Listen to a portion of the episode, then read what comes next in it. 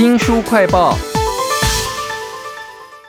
为您介绍这本书呢，叫做《拍读圣经二点零》啊，解开病的束缚，开启不老不痛不生病的崭新人生。请到了作者林英全林老师，老师您好。嘿，主持人好。林英全老师在推广拍读概念已经非常久了哈。那我看您之前就有一本，现在是拍读圣经二点零嘛。看起来好像跟饮食啊，跟内在的一些血液循环有更多的诠释了哈。对，其实不只是血液循环，基本上这个包含血液循环跟淋巴循环。我们会生病啊，主要是跟淋巴循环更有关系，因为淋巴组织里面富含了所谓的营养物质啊，还有一些这种免疫细胞。那血液循环因为它都是固定由心脏在跳动在运送的，所以血液啊，你不管怎么样，你只要心脏会跳动，你的血液就运送。所以血液的运送一直在，可是淋巴组织的循环啊，其实最常被人家忽略掉，因为淋巴组织啊，基本上它是透明的，所以它一种组织液啊，这电解质的概念。那这个电解质主要来源什么？就是盐。要是你的电解质啊，那个盐里面的氯化钠的钠跟氯的离子要是不够的话，你的电解质就出现很大的异常的问题。所以基本上很多人的慢性病啊，都跟低钠的饮食有关系。很多人就觉得钠不能吃太多，这观念基本上是非常有问题的。因为你要是真的体内钠很多，比如你吃的味精，因为味精本身就是一个含钠比较高的一个一个物质，可是它是一个鲜味。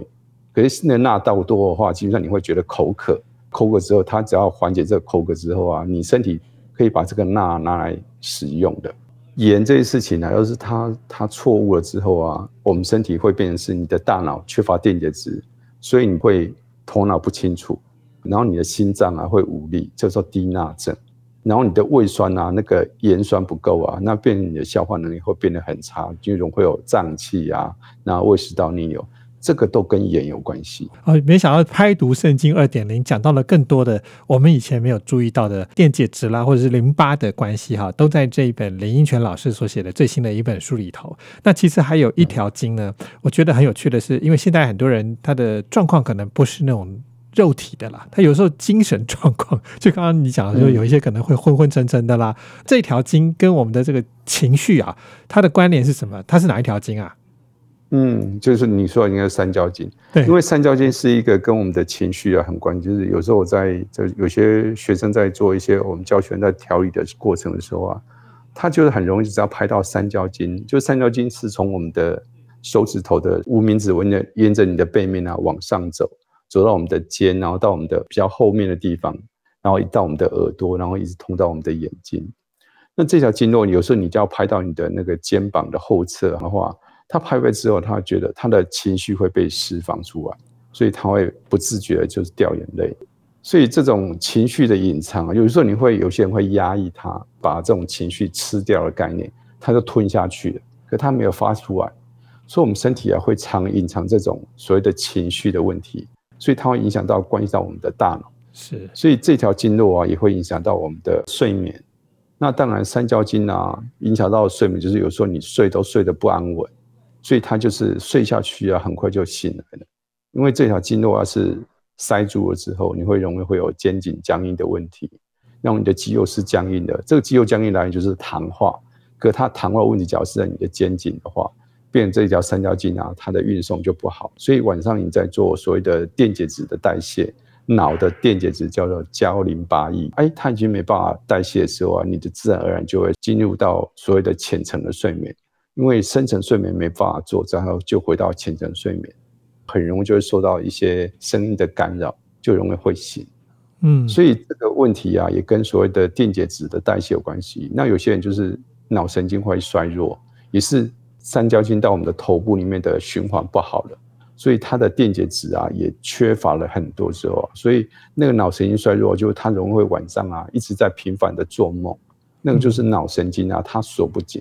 锁不紧之后啊，那个电啊，神经元的电，它会有这种在电解质更新的时候，它有漏电，所以它会到处乱窜。比如像你的有个元件，或是你的外面在洪水，你应该把那个水窗户啊门窗关紧。可要是关不紧的话，它有漏水进来，这个漏水它会连接出去到别的记忆的神经元的话，它就产生所谓的通电的状态。那这个就是做梦。所以梦啊，就是你的神经元光不紧，那光不紧的状态就是脑神经衰弱，所以这个跟我们的电解质的异常啊，然后跟你的筋肉组织啊，这种肌肉组织的。过度紧张都有关系。这个林英权老师在这本《拍读圣经二点零》里头哈，讲到了解开病的束缚啊，开启不老不痛不生病的崭新人生。但是我想应该还是有听众他可能一开始那个最基础的拍读这件事情可能不熟悉啦，所以我想问一个比较有点像是初阶课程的问题，就是拍的时候是不是都会出现类似像刮痧的痧？那长什么样子？嗯。刮痧的刮那个痧啊，基本上是比较偏的，因为刮痧会破坏到表皮组织，所以那个痧啊，基本上是有点偏红的。那拍打的瘀啊，拍出来的瘀它是有点像绿绿的，绿绿的或有点点紫色的，这种就是因为绿加紫加红就是紫色。那个为什么是绿的？绿就是胆固醇哦，因为胆固醇结合了自由基之后，它变成高密度胆固醇，它会不小心卡在我们的肌肉的纤维里面。它其实想要离开这个位置，然后到我们的肝脏去代谢，可它只是被你的肌肉纤维啊束缚住了。所以借由这种拍打的能量的话，不停的震动，然后你只要把肌肉绷住啊，把它拉伸绷紧之后，反作用力啊就会把那个瘀啊拍出来，它就会释放掉这些瘀，然后它会释放掉这个叫做循环的阻碍，阻碍通了之后啊，你的身体啊就会回到那个很。自由的状态是，所以你的肌肉组织啊，或是你的淋巴组织，就会帮助你把这些该要回去的物质，或是它运送一些营养元素啊，到我们的关节组织。你的关节，比如像你的白色的组织，它就会长出来。所以你的膝盖要好，也是你不要让它有通道不通的状态。是，要不然你其实吃了很多营养品，虽然广告很多说吃一吃都会好。可是很多营养品就是吃一吃不会好，那这个吃不吃吃一吃都不会好，为什么跟广告讲的都不一样？是因为你的那条通道啊，它已经堵塞了哦，所以你要堵塞的话，就最好就是你把它拍通开来，是，然后吃这些保健品才会更有效。还有一个蛮有趣的问题是，我看您在拍读圣经二点零里头特别讲到了心脏有时候会做那个导管嘛，然后如果是装有支架的情况。那我还可以在这种地方拍打吗？